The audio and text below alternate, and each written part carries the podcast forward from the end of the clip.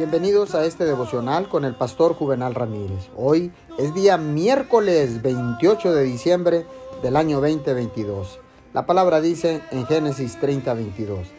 Y se acordó Dios de Raquel y la oyó Dios y le concedió hijos.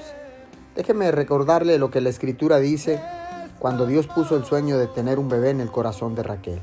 Pero pasaba año tras año y ella no podía concebir. Raquel seguía sin tener un hijo, mientras que su hermana, Lea, pasó a tener un bebé tras otro.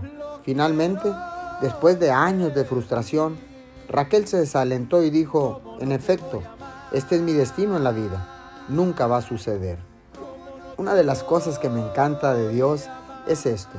El hecho de que nos demos por vencidos sobre un sueño no significa que Él también lo abandone. La escritura dice, Dios se acordó de Raquel. No dice que Raquel se acordó de Dios. Dios quiere que usted pueda cumplir su destino. Dios es muy amoroso, es muy misericordioso, incluso cuando nosotros estamos demasiado desalentados para creer.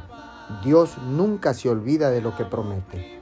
Señor, gracias, porque ahora sé, mi Señor, que aunque nosotros nos olvidemos de sueños, ideas, promesas que tú has puesto en nuestro corazón, aunque nosotros nos olvidemos, tú nunca te olvidas de nosotros y nos sorprendes activando ese sueño, esa promesa, esa idea.